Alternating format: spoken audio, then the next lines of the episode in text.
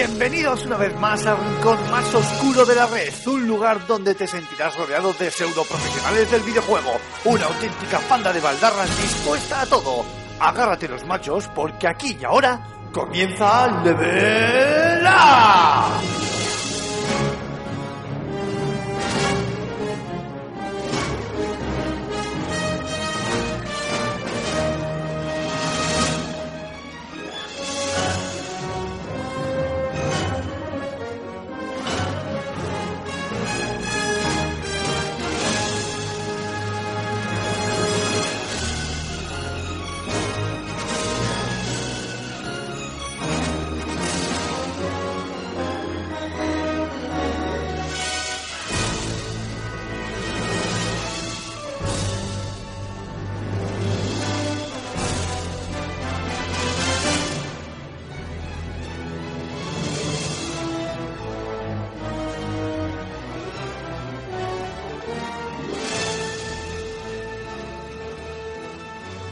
Muy buenas a todos, queridos espartanos. Vosotros escucharéis este programa cuando queráis a partir de, de, este viernes día 23, pero nosotros hoy, miércoles 21 de octubre de 2015, el día que Marty McFly por fin ha llegado a nuestro presente y su futuro en el, en el cine, vamos a grabaros este programa número 27 de Level Up y encantados de traeros las últimas noticias y los últimos, los últimos comentarios de los eh, videojuegos más en liza actualmente. Pero ya sabéis, como es costumbre, que lo primero es lo primero y hay que presentar al equipo. Así que vamos con ello. Raúl Romero, Rulo, muy buenas, caballero. ¿Qué tal estamos? ¿Vos qué pasa?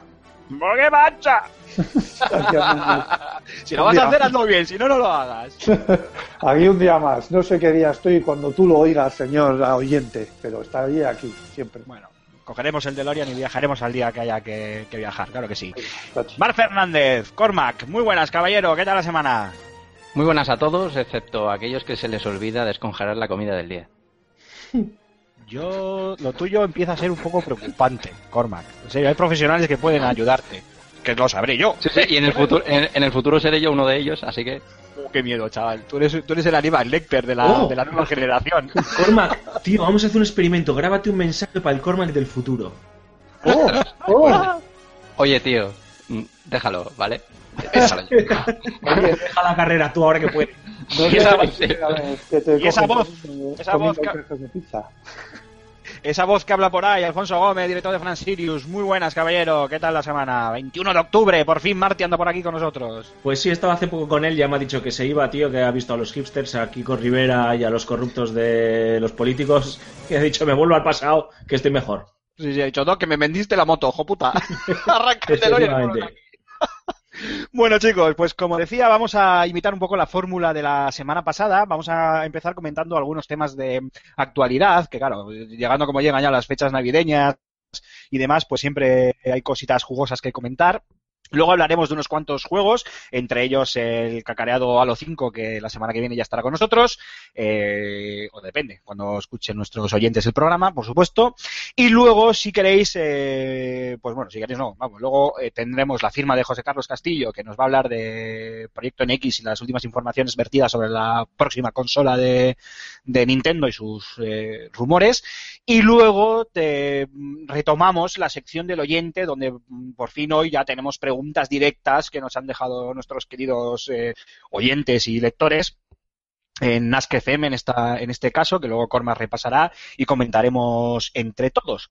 Así que nada, como de costumbre, ya sabéis que yo arranco directo y me lanzo con la primera noticia de actualidad, que es que el próximo 17 de noviembre se estrena el último capítulo de Game of Thrones, el juego, ya sabéis, episódico de, de, ya diré, de Juego de Tronos, de los chicos de Telltale, eh, que bueno, que por fin ya para los que, tengan pase de temporada, etcétera, etcétera, pues ya llega a su, a su fin.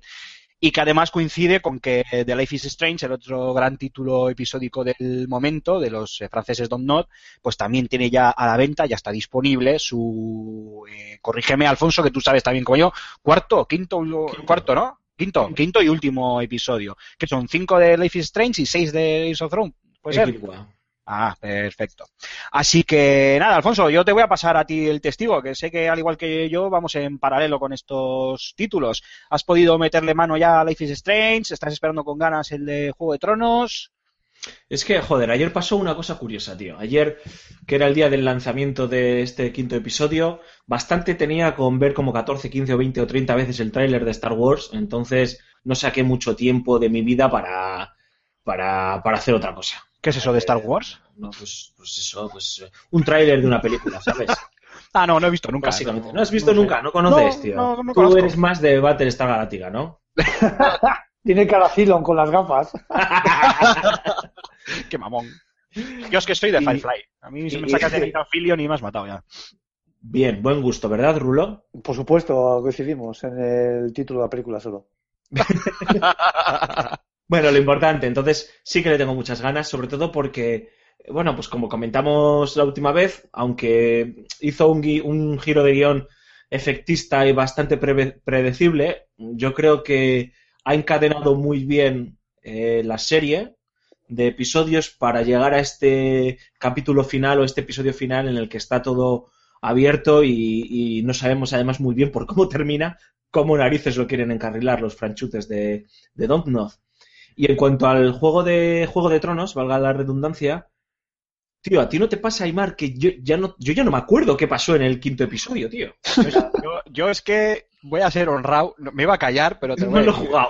No he jugado ni el cuarto ni el quinto, que todos los días los tengo pendientes. Jo, qué desastre eres, tío. Sí, sí, soy un poco. Eh, me centra mucho más en, en lo que a juegos episódicos se refiere, me centra mucho más en Life is Strange y luego, como me tenéis en una cueva encerrado haciendo vídeos y mierdas para la web y editando level ups y estas cosas, pues no me, no me da la vida. No me da la vida. Bastante que te dejamos comer.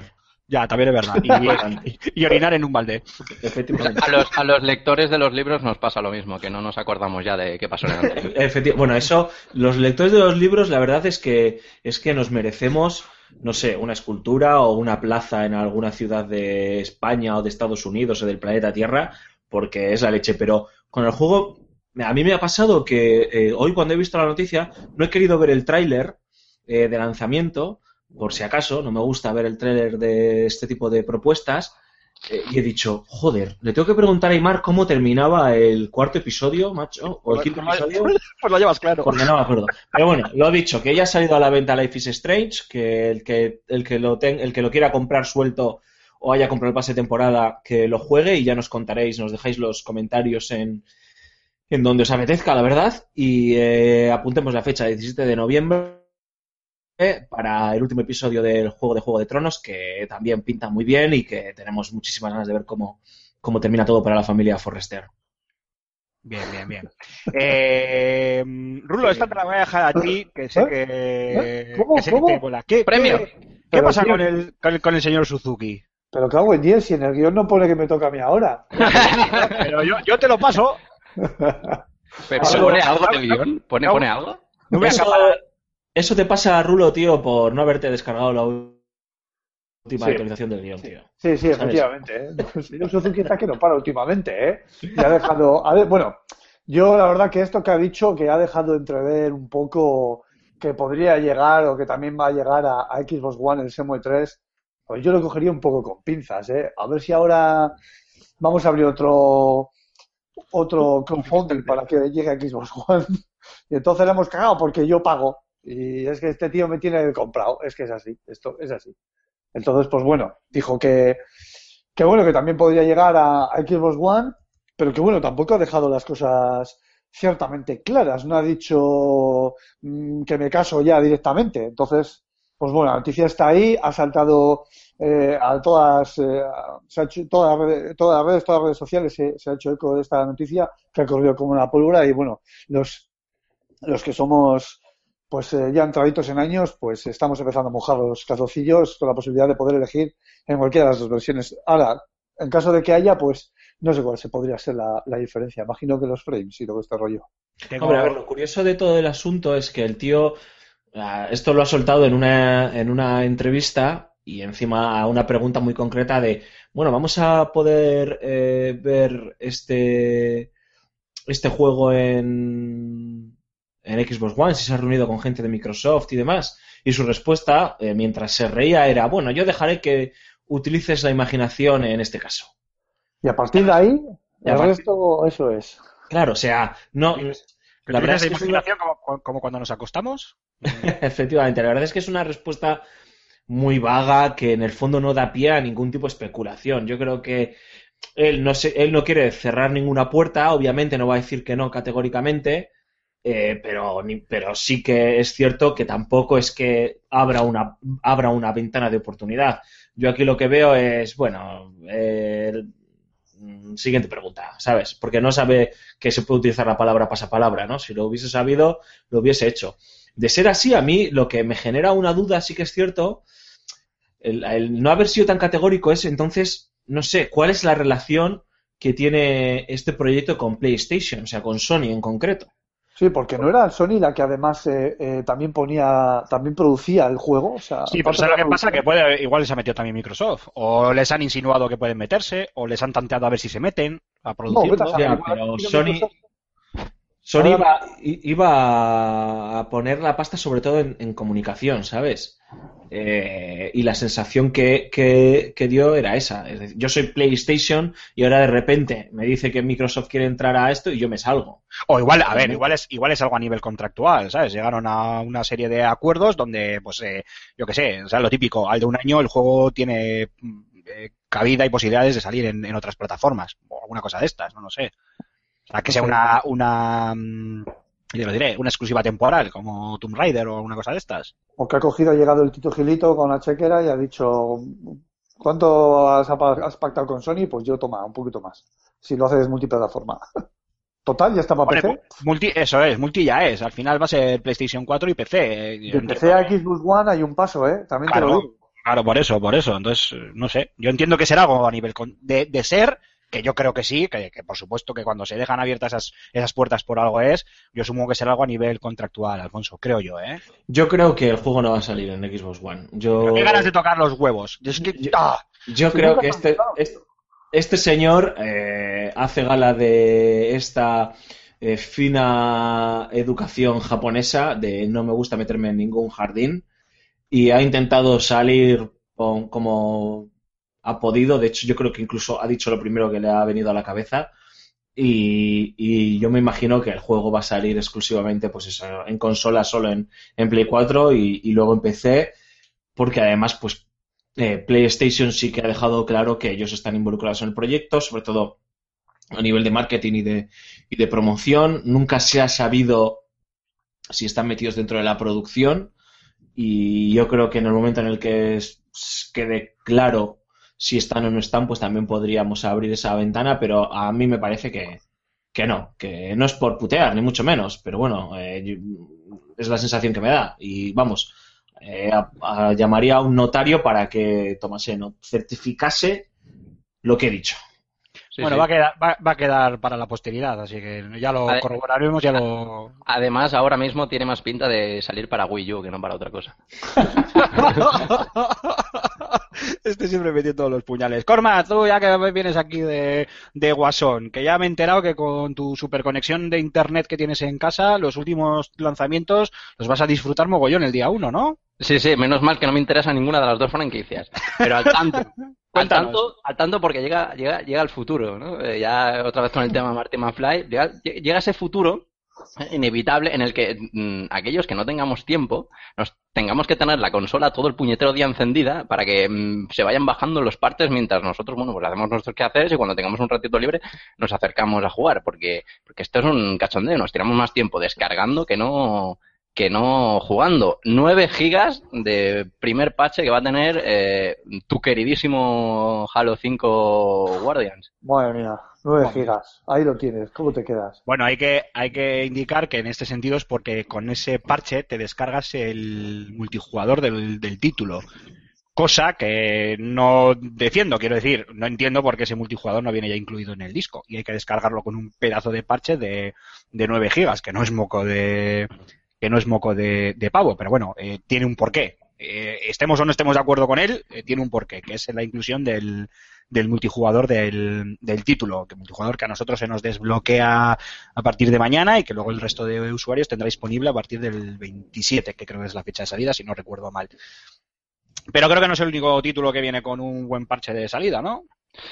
No, bueno, eh, luego está Assassin's Creed Syndicate, que bueno, este parche la verdad es que es un poco más normalito, al menos dentro de lo que de lo que cabe hoy en día, yo lo veo un poco más normal, ¿no? Que son dos parches. Eh, acostumbrados. Sí, Assassin's Creed Syndicate que tendrá dos parches el día de su lanzamiento. Los dos eh, ocuparán eh, poco más de un giga, alrededor de 500 cada uno, y yo creo que uno de ellos es para quitar el problema de las caras.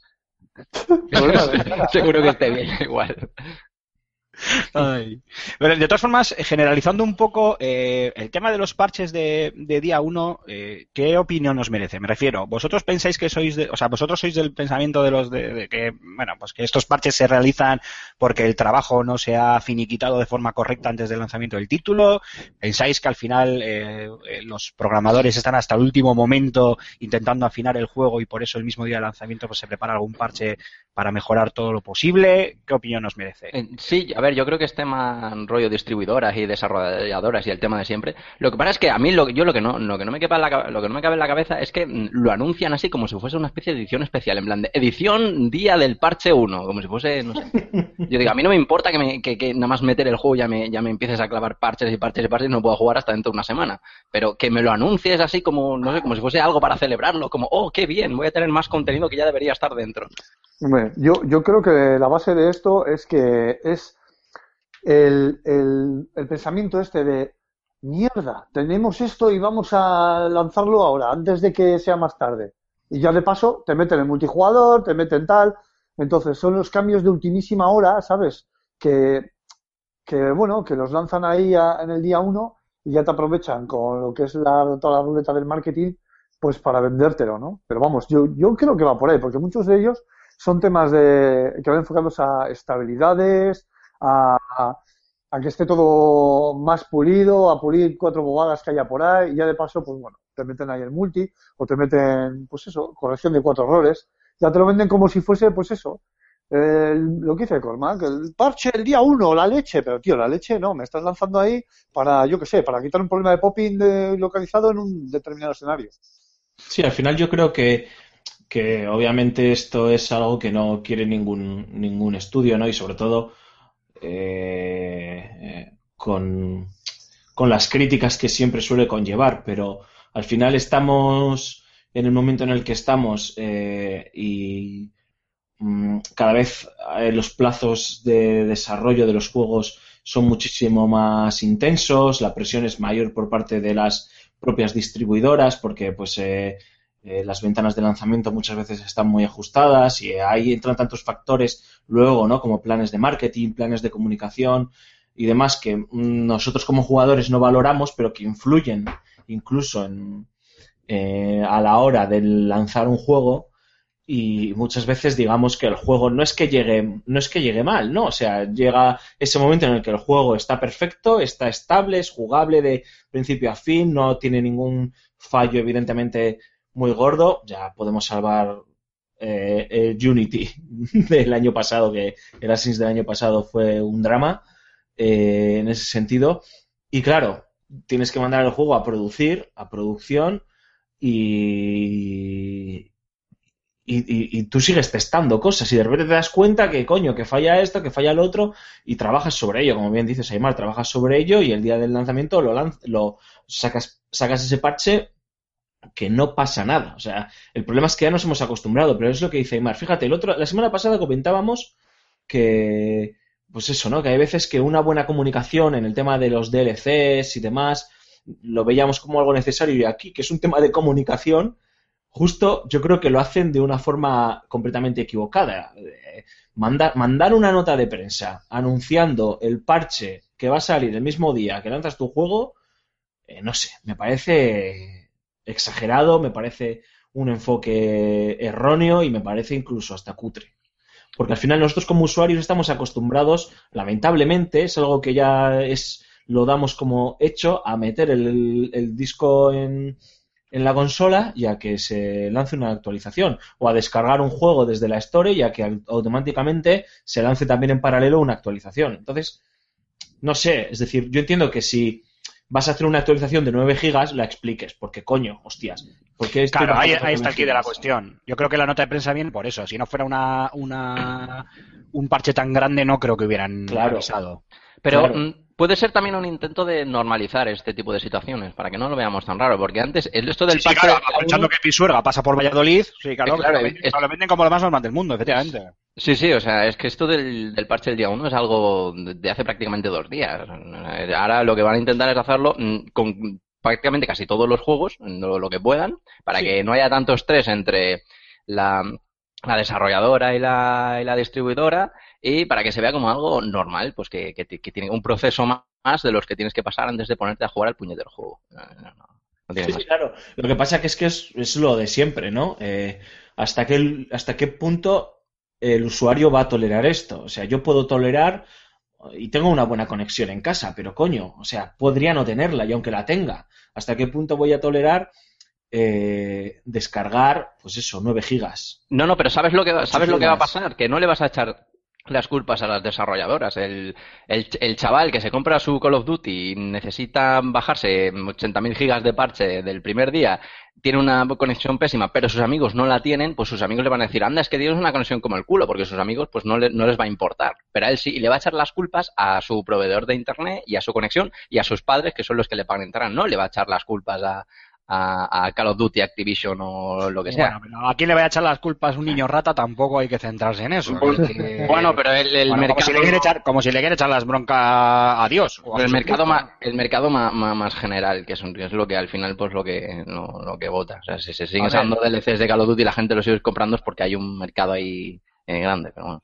A ver, yo puedo, ahora mismo puedo estar igual meando fuera del tiesto, pero es que yo lo, lo que veo con esto es que al final el, el formato físico eh, eh, empieza a perder su, su, su, sentido, pero ya, ya de forma forzosa, no, no porque lo digital se, se imponga de forma natural, que también, pero es, es, por, es porque lo están forzando. Quiero decir, si, si, ya en el caso de Halo, si en el multijugador me lo vas a meter en un pedazo de parche de 9 gigas, ¿qué va a ser lo siguiente? ¿Qué título era, Alfonso, que estuvimos comentando hace unas, un par de semanas, eh, que en el disco solo venía el instalador de Steam?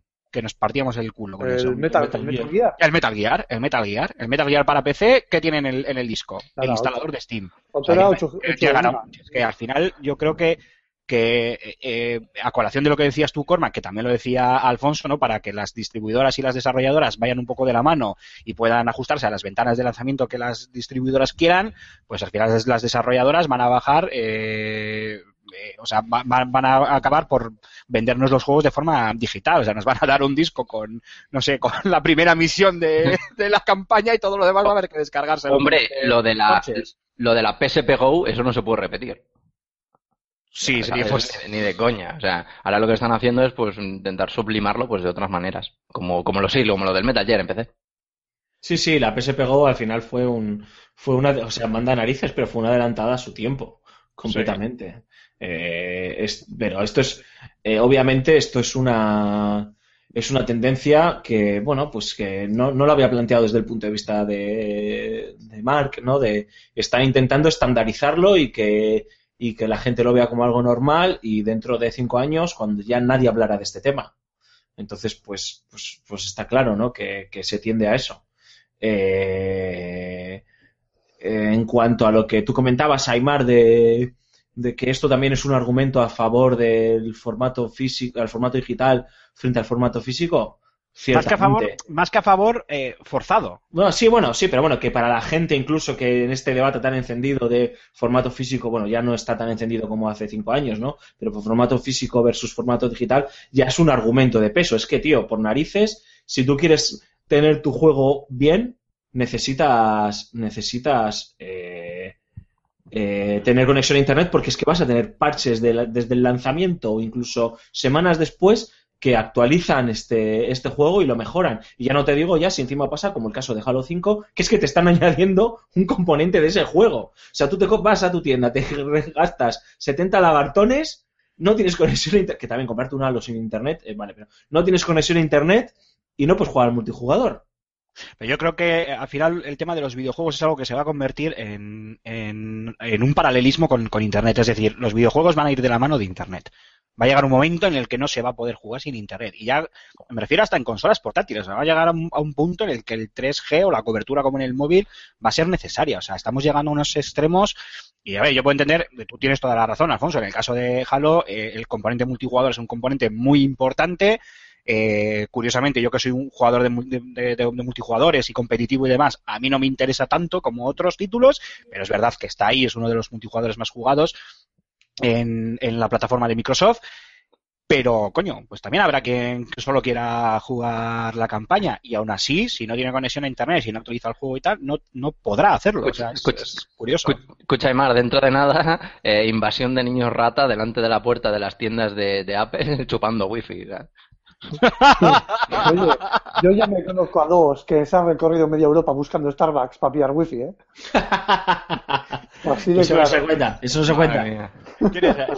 the records, rule of the records. Ay, Bueno, chicos, pues si os parece, vamos a aquí a dejar estos temas de actualidad. Nos vamos a hacer el primer descanso musical del programa y volvemos ahora mismo para hablar de unos cuantos videojuegos. Que no se mueva nadie, que paso lista.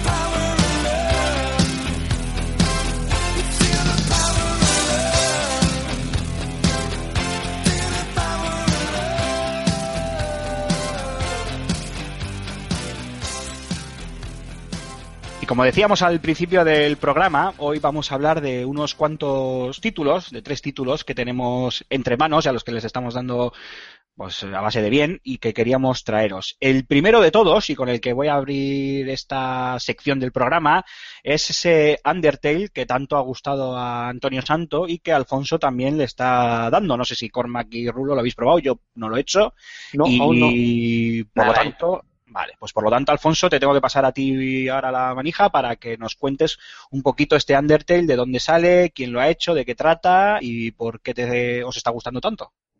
Bueno, este Undertale es un, es un proyecto de, de un solo hombre, por así decirlo, ¿no? Eh, es cierto que es un joven desarrollador norteamericano, de hecho todavía está cursando sus grados en la universidad, también es músico, ha compuesto la banda sonora del juego, una banda sonora, por cierto, deliciosa, si podéis eh, buscarla en YouTube o en otros sitios donde está subida, en, en su Bandcamp incluso del desarrollador que se llama Toby Fox, pues merece la pena porque mezcla piezas muy clásicas de estilo 8 bits con de repente piezas instrumentadas de piano, de guitarras acústicas tocadas por él. Eh, y es un, un juego pequeñito, aunque él ha- de- hecho por él, pero ha contado con la colaboración de algunas personas, pero digamos que es el proyecto de un solo hombre, de una sola persona, eh, en el que, em, que se ha convertido este año en una de las grandes sorpresas del panorama del videojuego independiente. Eh, es difícil hablar de este Undertale, de, de lo que cuenta o de lo que quiere abordar sin, sin hacer grandes spoilers, ¿no? Eh, pero bueno, básicamente es un RPG clásico, de estos RPGs que, jugábamos eh, hace muchos años de, de 8 y 16 bits, eh, en el que encarnamos a una niña que ha caído al mundo subterráneo de, la Tierra, ¿no? Eh, digamos que han pasado unas decenas o centenas de años después de la guerra entre los hombres y los monstruos. eh, ganaron los hombres y los hombres terminaron de encerrar en el, en el mundo subterráneo de la Tierra a estos monstruos, ¿no? A través de un hechizo poderoso y los dejaron ahí atrapados.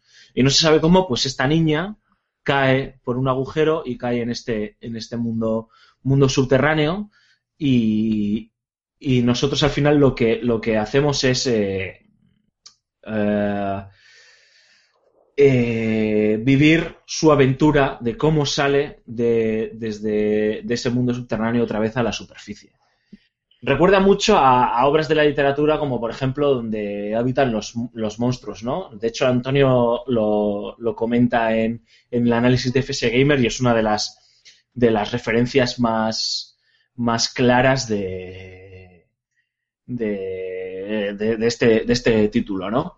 ¿Dónde está la gracia de este juego? Primero, por un lado, eh, está en su sentido del humor, com- como lo comentábamos Antonio y yo, tontorrón, ¿no? Es decir, es un juego muy, como muy inocentón, como muy naif, eh, en el que todas las situaciones que aborda son como muy tontorronas, muy graciosillas, muy inocentes, pero que a la vez eh, muchas veces denotan una crueldad extrema, ¿no? O sea, te hacen eh, a través de un chiste muy, de una situación muy cómica y, y, y no sé, inocentona, está haciendo una crítica exacerbada sobre, sobre algo que es verdaderamente cruel y que es ver- verdaderamente doloroso y terrorífico, ¿no? Eh, y sobre todo porque luego se aprovecha de que el jugador generalmente está muy habituado a las mecánicas de, los RPGs. Es decir, él entiende que el jugador que se acerca a este juego comprende muy bien el género, sobre todo estos RPGs clásicos, como hemos dicho, de 8, 16, 32 bits, y de repente las subvierte completamente porque a él le apetece, porque así le apetece al juego. Es también una de las formas de hablarle al jugador y de romper esa cuarta pared para darte un sopapo en la cara, ¿no? Y una de las cosas muy divertidas del juego es su mecánica de combates. Claro, como todo buen RPG, tiene que haber combates. Pero Equilico, aquí está la gracia del juego. Tú puedes pasarte el juego sin matar a ninguna criatura.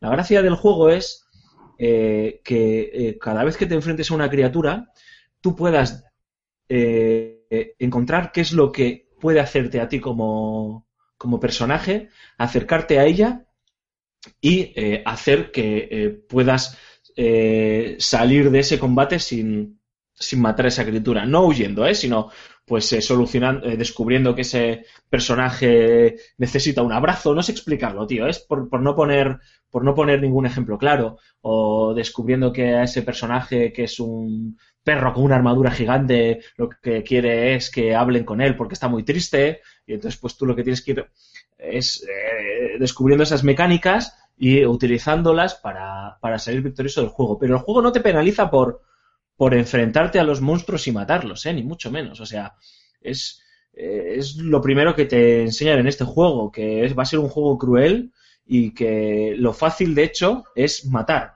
Lo difícil es no matar, ¿no? Entonces hay momentos en el que en el que tú puedes decidir eh, ma- matar a monstruos. Yo muchas veces lo he hecho. Es más complicado eh, salir eh, de un combate sin, sin, sin matarlos, ¿no? Pero también ahí está la gran parte del reto y gran parte de la gracia. Y otra de las cosas que tiene el juego es que es un juego en el que estás continuamente tomando pequeñas decisiones, incluso la decisión de no matar a un bicho eh, ya, ya es importante o puede ser importante, y el juego las recuerda muy bien, o sea, es capaz de recordártelas más adelante, ¿no? De repente, tú hiciste esto, tú no hiciste esto, tú hiciste lo otro, incluso a veces te suelta preguntas, ¿no? Tú de repente estás jugando, no sabes por qué, y te preguntas si te gusta el bizcocho con limón o el bizcocho con naranja, y tú dices, ¿qué, what the fuck? Y contestas algo, y eso es importante porque más adelante pasa algo y te tienes que acordar que tú habías respondido eso o lo que sea, ¿no? Eh, es un juego que cuesta 10 euros, si no me acuerdo, está en Steam solo en estos momentos. Eh, es una pequeña joyita indie, merece muchísimo la pena acercarse a él. He intentado no desvelar gran cosa, os recomiendo que, que os paséis por el artículo de FS Gamer de, de Antonio Santo, que lo explica muchísimo mejor que yo. Yo no lo he terminado todavía, estoy jugándolo, eh, pero si tenéis tiempo, eh, merece, merece la pena dedicarle, dedicarle un vistazo. Está en inglés, pero tampoco es un inglés que digamos súper complejo. Y como os decía, ¿no? Tiene ese toque que incluso parece en algunos sentidos juvenil e infantiloide, eh, ayuda a que el inglés no sea tan complicado, ¿eh? Pero que tenga este, este toque tanto a nivel de diseño de personajes como a nivel de estructura narrativa eh, naif, inocentona, no quiere decir que no sea un juego que te haga reflexionar sobre tus actitudes, sobre tu posicionamiento en según qué conflictos y demás. Merece muchísimo la pena por eso, por, el mensaje que, quiere transmitir y sobre todo, y ya termino, porque además no lo hace como si te estuviese sermoneando, ni mucho menos, y el juego pretende, o sea, no lo pretende y huye de ello, ¿eh? O sea, no, no pretende juzgarte, tú eres un genocida, tú eres una mala persona, tú eres un maltratador, tú... no, no te juzga, tío, el tío te- simplemente te pone una, una situación enfrente y tú simplemente reaccionas, reaccionas a, ella o a los personajes. Eh, a mí visualmente me recuerda mucho a, a Ip, el juego ese de 2012 que hizo el japonés Kouri eh, con RPG Maker, que iba de, la, de una niña chica que, los padres se la llevaban de, a, un, a un museo y caía una especie de mundo oscuro y un poco más sangriento. Eh, no sé, me, recuerda, me recuerda bastante. Hay muchos juegos de este estilo. Sí, sí, sí, sí, es muy, es muy parecido, también es muy parecido a Cave Story, es muy parecido a Liza, eh, a nivel visual y a nivel de mecánicas. Eh, ahora ves este tipo de, propuestas y, ya no nos impactan, ¿no? Pero el otro día se lo contaba Antonio, a mí me produjo una sensación muy curiosa, tío. Yo no conocía para nada este juego, ¿eh? Eh, lo que pasa es que de repente empecé a ver, eh, no sé cómo llegué a Metacritic y me dio por ver eh, cuáles eran los juegos mejor valorados de este año y vi este juego y dije, ¿de qué cojones es este juego? Pinché, investigué y tal. Y cuando lo jugué, la sensación que me produjo, y se lo dije a Antonio, era una sensación, y lo digo de verdad, que no había sentido en muchísimos años. O sea, la primera vez que sentí ese algo fue cuando jugué al primer Monkey Island. Y lo volví a sentir con este juego. O sea, no sé, no sé por qué, no, no sé por qué, tío, si el juego es que te predispone, me sentí como ese chaval que con ocho años jugó por primera vez al Monkey Island y todo lo que veía, todo lo que sonaba es que la banda sonora de verdad es una delicia, el ambiente, los personajes, el humor, todo, no sé. me hizo sentir algo que no se puede explicar con palabras y este juego lo ha conseguido. Y, y, a, y a lo mejor a otras personas le pasa, ¿no? Antonio también le había pasado. Así que, joder, es súper recomendable. Es una propuesta que estoy seguro que en próximas rebajas de Steam estará aún más rebajado. Yo creo que ya 10 euros es un insulto. O sea, el que no lo pague esos 10 euros, la verdad es que no tiene corazón. Y si es- lo veis más barato, macho, tirad la cartera directamente a ver si se la traga el ordenador y compréis 5 o 6 copias. Joder, por mi parte, vamos, eh, ninguna pregunta que hacerte porque me lo has explicado de maravilla. ¿Eres- ¿Eres un orador, Alfonso? Estoy preparando debate para enfrentarme a Albert Rivera y a Pedro Sánchez. Bien, bien, bien. bien. La coleta, la coleta está bien. Raúl, ¿alguna pregunta?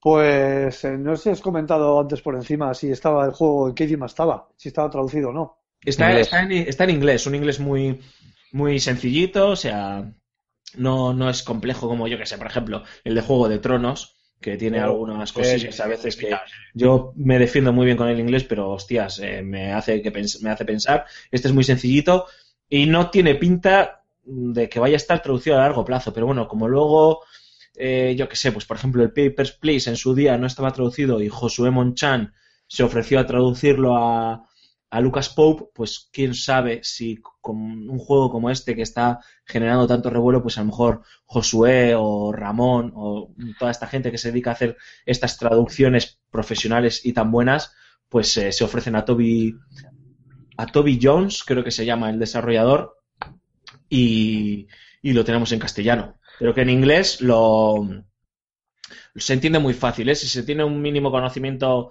de inglés, yo creo que se puede entender fácil. Si es un RPG, puede que incluso los del clan de LAN se animen. Que no sé si. Y luego eso, traducciones no oficiales, ¿eh? O sea, las de Ramón, las de todos estos son traducciones oficiales, supervisadas por el desarrollador y demás. Eh, las del Clan de LAN y demás, pues es probable, si se animan, a que, a que estén, aunque no sean traducciones oficiales, pero es que hacen un trabajazo acojonante. Un saludo, por cierto. Fíjate, que a mí el, el juego este me ha recordado un mogollón a, a Secret of Evermore, así Sí. según lo, lo estoy Sí, viendo. sí. No me salía el nombre, tío. Estaba ahí, cago en la mar, cago en la mar. A ver si alguien de vosotros se metía a buscar capturas y lo decía. Efectivamente, Secret of Evermore. Tiene, tiene un... O sea, es que te va a recordar Le 100%. falta- sí, sí, le falta el, el perro acompañante, pero sí, sí, tiene, tiene un aire bastante, bastante Secret of Evermore. Muy recomendable, de verdad, ¿eh? Es la recomendación, una de las recomendaciones indie de este año. Comprar. An- Anotado queda. Eh, Raúl, Cormac. Eh, Stri- Amparo. Street Fighter 5. Sé Uh, que- uh, sí, igual que. Igual.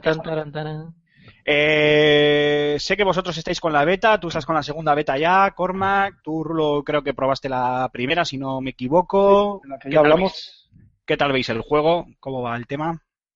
Venga, Cormac, dale tú, valiente. Mira, Oye, pues mm, yo la verdad es que al principio cuando se anunció, cuando se hace un- anunció Street Fighter eh, 5, Otro más aún uno. estando, aún estando, cuatro más uno, sí, aún estando vigente eh, Street Fighter 4 y, y demás, a mí la verdad es que no, no, no, no me hizo al principio much- mucha gracia, ¿no? Porque eh, se había avanzado tanto y profundizado tanto en las mecánicas de- de- del 4. Era un juego que estaba ya tan evolucionado a nivel de, de, metagame, ¿no? Para los que les gusta jugar competitivo, porque este juego es únicamente un juego para jugar competitivo, no, no- no tiene más. Pues no me, no, me, no me hizo mucha gracia. Pero la verdad es que desde que probé la, la primera beta, pues me está, me está convenciendo, me está convenciendo cada vez más. Y, y ahora llevo nada, eh, los dos días de beta, la beta empezó, bueno, ayer a, la- a las 3 de la madrugada, ahí estaba yo para jugarla. Eh, la verdad es que me, me está gustando, me está gustando bastante, porque tiene, tiene ideas bastante, bastante buenas. Sí que es cierto que el juego a priori había sido mm, criticado, ¿no? En un principio, debido a que eliminaba ciertas mecánicas complejas de- del 4 y parecía, digamos, que se había eh, casualizado, ¿no? De alguna manera, el juego, el, el focus no, no, no está ahora mismo, ahora los combos evidentemente no van a ser tan, tan, tan largos, y esto mm, parecía uno que a los jugadores que son un poquito más, más pros, pues les echaba bastante, bastante para atrás. Pero tiene, tiene otras ideas bastante interesantes. A nivel de, a nivel de base, mm, se ve bastante más, más, más exigente, ya preparado para evidentemente la gente que ha salido del, del, del 4, y coge a varios personajes y les da, mm, conocidos ya, y les da una vuelta de, de- de- tuerca. Digamos que, digamos que recuerda, recuerda más, más al, Street Fighter 3 que no, que, no al 4. O sea, las mecánicas ahora mismo han, han cambiado, o sea, el tema de super y ultra, esas cosas ahora son totalmente, totalmente diferentes. Ahora tenemos, bueno, tenemos la típica barra de, de, super, que bueno, que sirve o puede para potenciar mm, ataques normales, o para, digamos, hacer el, el critical art, ¿no? que es el ataque ese final, eh, conocíamos, conocido antes como, bueno, super o ultra. Y luego está el modo eh, V-Trigger, ¿no? que es una especie de mm, despertar, entre comillas, en que cada luchador pues actúa de, una manera diferente y eso digamos que aumenta la, variedad del juego, ¿no? no se vuelve tan tan tan re- repetitivo. Y eso la verdad que, gusta, gusta, gusta bastante.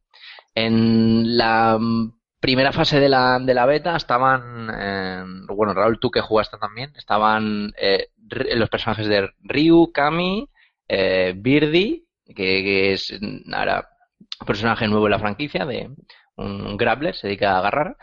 Y no, no, no me acuerdo ahora mismo, Kami también, que ya, bueno, ya la conocemos. Y no sé si había alguno más, si me dejo alguno.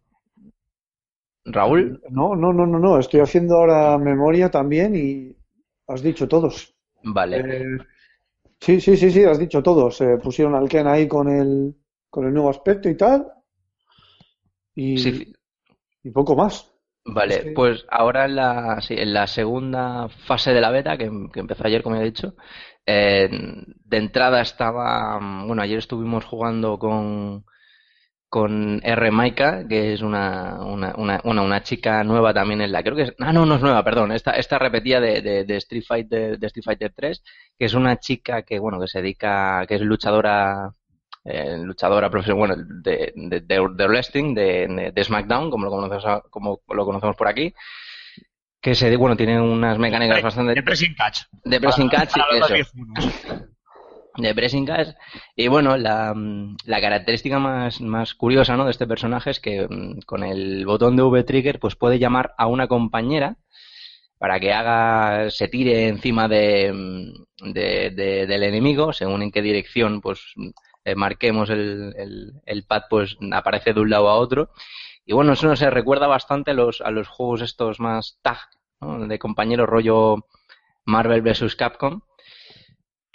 Tekken Tag. Eh, sí, hay, hay- hay- sí, pero más, más, más por el sistema, mm, sistema en dos dimensiones. eh, Por el sistema en dos dimensiones, no. eh, ¿tú, tú te acuerdas? No sé si Raúl, que es más ju- jugón de juegos de lucha, en Marvel vs. Capcom 3, eh, Sí. tú podías hacer aparecer el personaje durante una vez para que hiciese un movimiento, Un- un golpe, ¿no? Y Una tú poder, sí, o algo. eh, exacto, y tú poder pues ampliar el combo o hacer Sí, nuevos movimientos. Pues es algo, es algo parecido.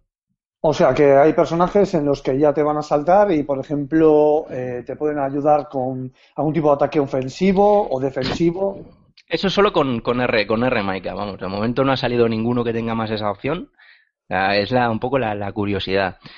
Luego, luego estaba, um, estaba Vega, que bueno, ya, ya lo conocemos, tampoco Marivega. Mari Vega, sí, el, el- el paisano, que bueno, ya lo, ya lo conocemos con su Flying Barcelona y con sus, eh, eh, con sus ataques de carga.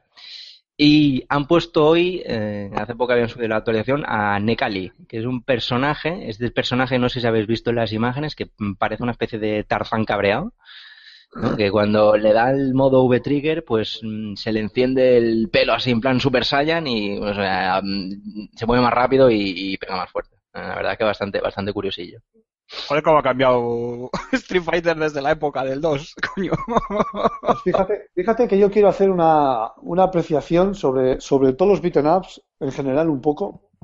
Creo que, creo que se abusa mucho de los personajes que hacen grappling. Que de los personajes ¿Sí? que agarran. No, Yo no, creo- no estoy nada de, no estoy nada de, acuerdo. Es más, yo creo que normalmente, normalmente eh, los, los grapplings son de los que menos, menos hay y normalmente son los que están en la, en las bajas, bajas posiciones de la tier list. Pues fíjate que yo discrepo. Toma ya. te, van a salir, te van a salir dos competidores aquí, Alfonso, Siempre- para siempre- es verdad que, que esto de los, de, de los personajes de grappling ha ido increciendo. O sea, antes no abundaban, pero, pero la tendencia es que, a que abunden. Y me acuerdo los tiempos de, de los Tekken, cuando te elegías a King, que era un personaje grappling, que como tú supieses manejarlo, no había hijo padre que pudiese con él. Y el personaje, así de claro, los persona eh, la gente que domina, a la gente que hace, a los personajes que hacen grappling, que hacen agarres, normalmente suele ser eh, gente muy competitiva, que controla mucho, muy inteligente a la hora de combatir, y que al controlar su personaje te agarran cualquier golpe y estás muy jodido. Raúl, Dime. Raúl, mírate cual, cualquier, cualquier eh, torneo eh, oficial o no oficial de juegos de lucha, de sports, y mira, en a partir de cuartos de finales, si quieres, mira si hay algún grappler. A Como ver, mucho, habrá siete karatecas y, y un, gra- y un grappler será- que quedará eliminado al poco, pero es que... serán siete Ryus y, y- y- y siete Ken que, que jueguen, sí. Siete Akumas, más bien. ¿no? Sí. Eso es. A ver, es, es una apreciación que, qué grande. Sí. Es una apreciación que, que yo creo que he estado viendo, que a ver, sin más, puede ser que esté confundido perfectamente. Mira, pero para- no sé, es la sensación que me da a mí, macho, no lo sé. Mira, pa- pasaba una cosa. En Street Fighter 4 eh, pasaba algo, ¿no? Que era en plan de... Tú coges a, coges a Zangief, ¿no? Que era el grappler así un poco más famoso de la, de la, de la saga. Sí, Y era un personaje bueno, que era muy lento, que costaba mucho avanzar y lo pasaba bastante mal con, con, con los proyectiles, ¿no? Con, lo- con los eh, karatecas que se dedicaban a lanzar 80.000 tipos de magia. Pero ¿qué pasa? Cuando, cuando tú, cuando tú llegabas con, con Zangief o eras mucho mejor que el rival, ese tipo de cosas, le metías un agarre y le quitabas media vida, ¿no? Esto, satisfacción, eh, no, por parte del otro jugador, no, no, no, no, no la hay. O sea, el- un jugador que a lo mejor lleva un personaje de proyectiles que quita un poquita vida, que se le acerque y le mete un agarre, le quita media vida de una hostia, pues no, no es algo ¿no? que, que, que motive mucho. hombre, ya te digo que además Street Fighter, o sea, Capcom son, son magos de, de la jugabilidad, o sea, de, de- del balance de, de personajes y golpes, o sea, está todo metaestudiado. Pero sí que es verdad que hay otros juegos que no sé.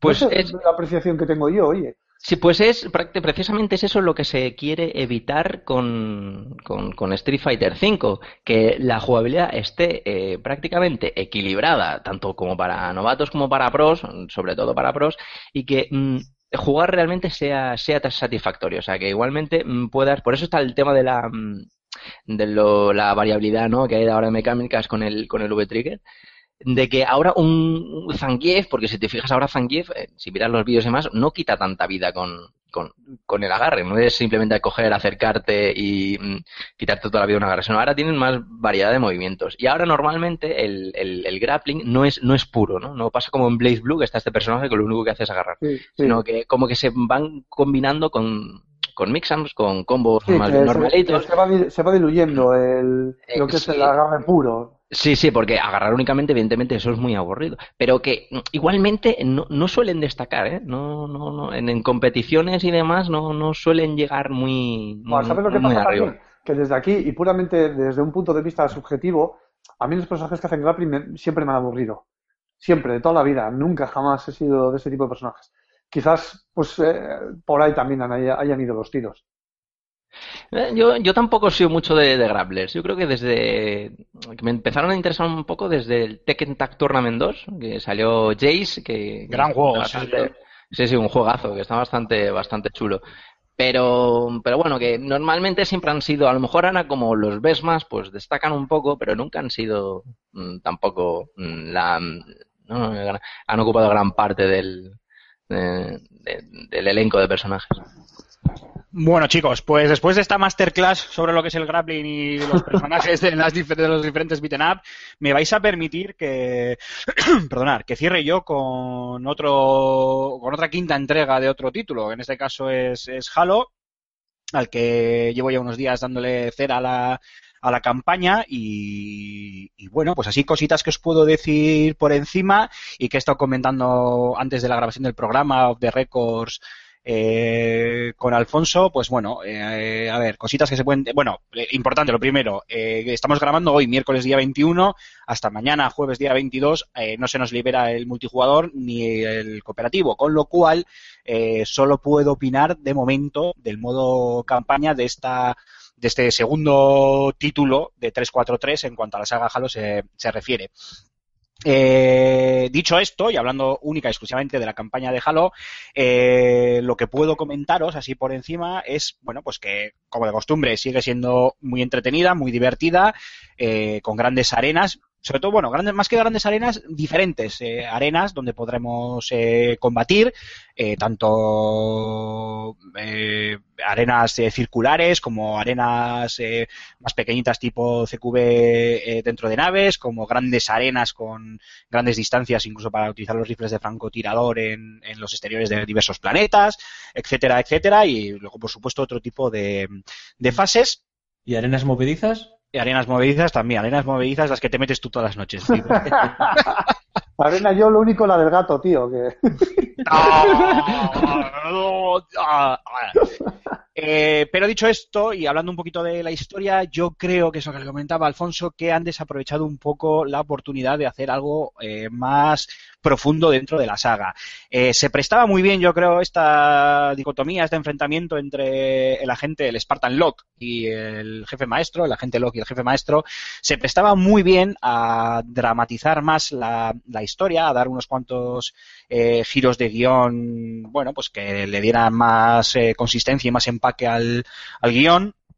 Y a su vez, además, pues nos podría meter en diversas eh, tesituras, ¿no? Eh, poniendo en duda, pues, la fiabilidad o el honor del jefe maestro y, y, bueno, pues haciéndonos empatizar, bien sea con uno, con otro, haciéndonos dudar y haciéndonos tomar igual elecciones incluso difíciles en un momento dado, cosa que brilla por su ausencia, al menos en lo que he podido ver hasta el momento, llevaré la mitad de la campaña aproximadamente, brilla totalmente por, por su ausencia. De hecho, el, el por qué, eh, voy a intentar no hacer ningún spoiler, el por qué el Spartan Locke eh, acaba persiguiendo a- al jefe maestro es eh, tremendamente típico y tópico, o sea, no se han estrujado para nada el cerebro. Y desde la segunda misión, que es cuando cogemos los mandos del, del jefe maestro, eh, tenemos bien claro eh, que nosotros somos los buenos, que el jefe maestro es el bueno y que lo demás, pues bueno, es una carrera contra reloj en esa persecución de Loki y Spartan 117, en la que, eh, con la expresión que tanto les gusta usar a Alfonso y Antonio de Deus Ex Machina, pasarán lo que tenga que pasar, ocurrirá de una forma u de otra para ponernos en el camino de, de lo que la historia nos quiere contar.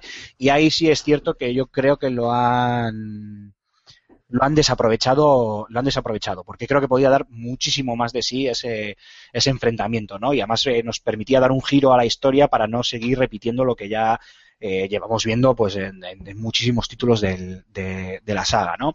Eh, luego, por otro lado, a nivel técnico, pues es un título soberbio, como no puede ser de otra manera, eh, continuista, porque obviamente, pues al fin y al cabo sigue los, los pasos y sigue la historia de, de donde lo dejamos en Halo 4 y que básicamente se limita a, adaptarlo a los nuevos tiempos, que lo hace de forma magistral, lo hace muy bien en, casi todos los, los aspectos, con unas CGIs maravillosas, con la presencia de Nathan Fillion, entre otros actores, y en ese sentido nada que, que alegar ni nada de, de lo que quejarse.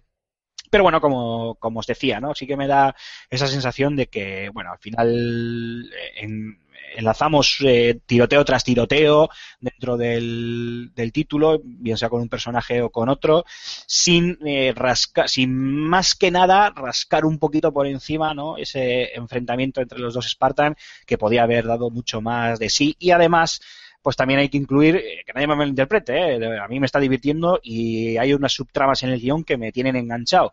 Pero hay que admitir que también han insertado, yo creo que un poco de forma forzada, eh, algunas secciones de tipo exploración, por llamarlas de alguna manera, cuando la gente lo juegue ya se dará cuenta a qué, a qué me refiero, porque son totalmente guiadas y no tienen ni mucha razón de ser ni mucho sentido, pero bueno, están ahí y alguna otra cosita que han intentado insertar en el, en el título que bueno, intenta darle un poquito de variedad para que no todo sean tiroteos, pero yo creo que no acaba de, conseguirlo.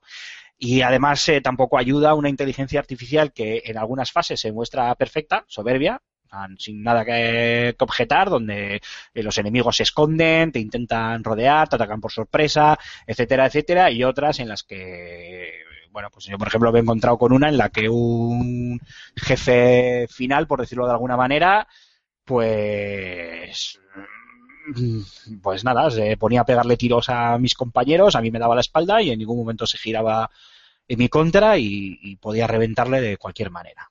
Pero bueno, esto de momento, ¿eh? obviamente tengo que terminar la campaña y luego hay que darle largo y tendido al, al multijugador que tiene ese nuevo modo Warzone a lo bestia, 24 para 24 jugadores, si no me equivoco, si no me equivoco de cifra, y que probaremos a partir de, de mañana y que la semana que viene comentaremos si es menester en el, en el level up de, de la que- semana que viene, valga la redundancia. Aymar, Dicho lo cual, preguntas, chicos. eh, ¿qué sensación? eh, ¿Te ha dado sensación de que es una preview, eh? Eh, entiendo que, que todavía llevas, creo que me decías antes, la mitad de juego, o sea, Más o menos, de sí, repente aproximadamente. ahora puedes empezar a jugar a otro juego completamente diferente, aunque obviamente eh, no va a ser así. Pero, ¿te ha dado sensación de desgaste por algún, en algún sentido? Porque han apostado por, eh, a lo mejor la campaña mejora si la puedes jugar en cooperativo. Eso es como todo en esta vida, ¿sabes? Tú estás jugándola con la inteligencia artificial, pero creo que se podía jugar entera, ¿no? O casi entera en cooperativo con gente. Eso es. Eh, ¿Tú crees que, que va a ser así? Es decir, que, que donde mejor se va a disfrutar va a ser en, eh, en cooperativo con amigos o con, o con otras personas. Sin duda. Y siendo Halo más, en las dificultades más altas, jugando con amigos, va a ser un locurón. Eso lo tengo clarísimo. Va a ser muy locurón, va a ser eh, muy salvaje, con mucho punch, porque ya sabéis que el modo legendario de Halo es, es- Sí. hace honor a su nombre, o sea, es legendario, hay, hay que tenerlos bien puestos para jugarlo y jugarlo con, con amigos va a ser una auténtica gozada. Pero sí es cierto que jugándolo tú solo y fiándote de la inteligencia artificial, bien sea de tus compañeros Spartan o bien sea de la inteligencia artificial enemiga, que es, eh, como he dicho antes, un poco, está llena un poco de altibajos, ¿no? Momentos eh, soberbios frente a otros que eh, ven auténticas ridiculeces, eh, sí que hay momentos en los que te aborda el tedio. Eh, lo bueno, que aunque haya cosas muy obvias dentro del guion y no hayan aprovechado, como decía, el tema de esa dicotomía, ese enfrentamiento entre eh, Loki y, y- el jefe maestro, las subtramas que subyacen en el juego, sin ser un guion de Oscar ni nada por el estilo, probablemente nos dejarán, sobre todo los más fans de la saga, eh, nos van a dejar, nos dejan enganchados. Al final siempre, eh, aunque se te haga un poquito repetitivo, aunque te asalte el tedio, siempre tienes ganas de seguir y de ver qué pasa y dónde está el giro de guion o dónde está la sorpresa o qué es lo siguiente de lo que te vas a, a enterar. Porque por lo menos lo que sí hace medianamente bien el título, que no sé si es que lo hace medianamente bien o es que también se ve forzado por las limitaciones de su, de su narrativa, es que eh, por momentos tú estás tan perdido como bien el agente loco o bien el jefe maestro. Entonces tienes esas ganas de, indagar. Pero vamos, sin duda, Alfonso, el modo cooperativo yo creo que va a tener mucho, mucho peso en, en, esta interacción de, de la saga Halo, ¿eh? sin duda. Bueno, de todas maneras esperamos. ¿no? Yo no tengo yo no tengo más dudas más que bueno, pues saber tu, tu crítica final y, y hay que esperar, hay que esperar. Y no, quiero, hacerte una, una, pregunta que está a punto de hacerte antes, creo que sería injusto. Bueno, la semana que viene, que ya lo tendremos todo más que machacado, podréis preguntar lo que queráis, aunque no sé si Cormac o Rulo queréis preguntarme alguna cosilla. No, yo, a ver, simplemente, a ver si habías encontrado algún fallito, porque como es una, has estado dándole a una preview, ¿no?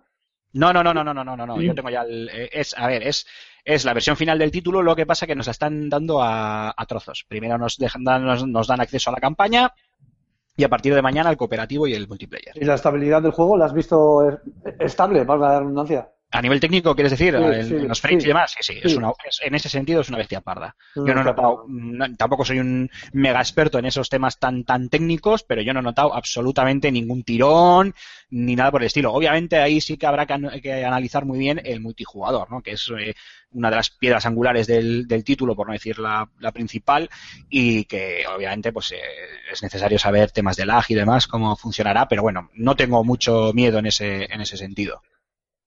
Yo tengo, yo tengo una pregunta para terminar. Oye, eh, Venga, ¿tienes va. ya los, los, los 9 gigas preparados?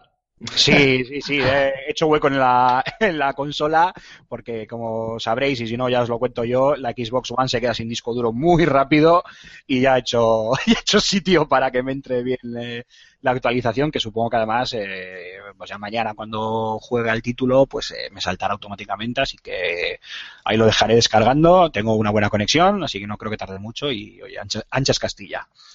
Dicho lo cual, si no tenéis ninguna pregunta más, chicos, nos vamos a un segundo descanso de este vigésimo séptimo programa de Level Up y volvemos ahora mismo con la firma de José Carlos Castillo.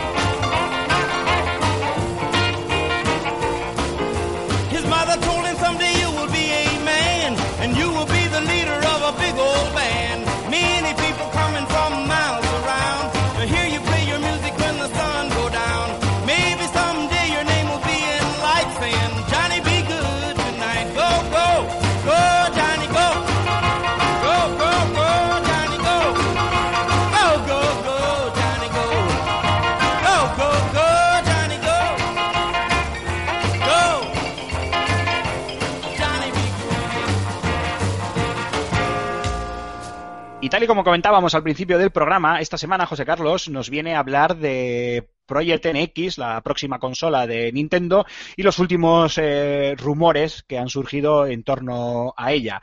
Eh, como de costumbre, no vamos a adelantar nada más y vamos directamente a escucharle. Ha sido el rumor de la semana. Nintendo habría empezado a enviar los kits de desarrollo de su nueva consola, apodada en clave NX. La sucesora de Wii U se dice un híbrido entre máquina de sobremesa y portátil, que contará además con tecnología de vanguardia. Sería la primera vez en más de una década que los de Kyoto optan por igualar las especificaciones de sus rivales más directos, lo que extraña. Pero más aún, que se hable tan alegremente de una plataforma a medio camino entre el televisor y nuestro bolsillo.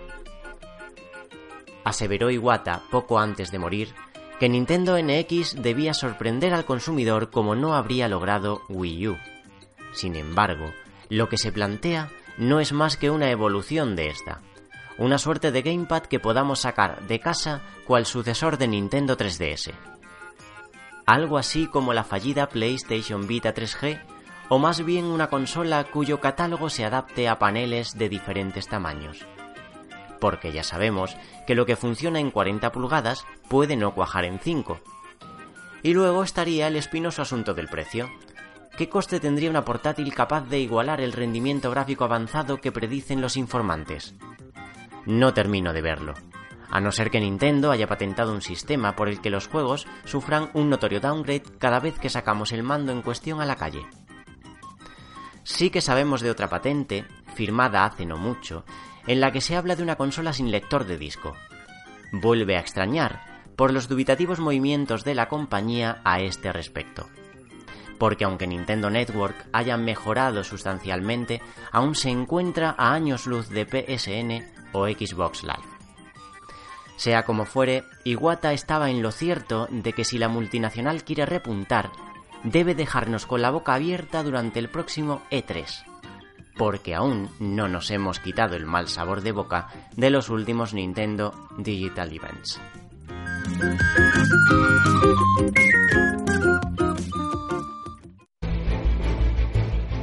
Una vez más estamos ante un poderoso enemigo.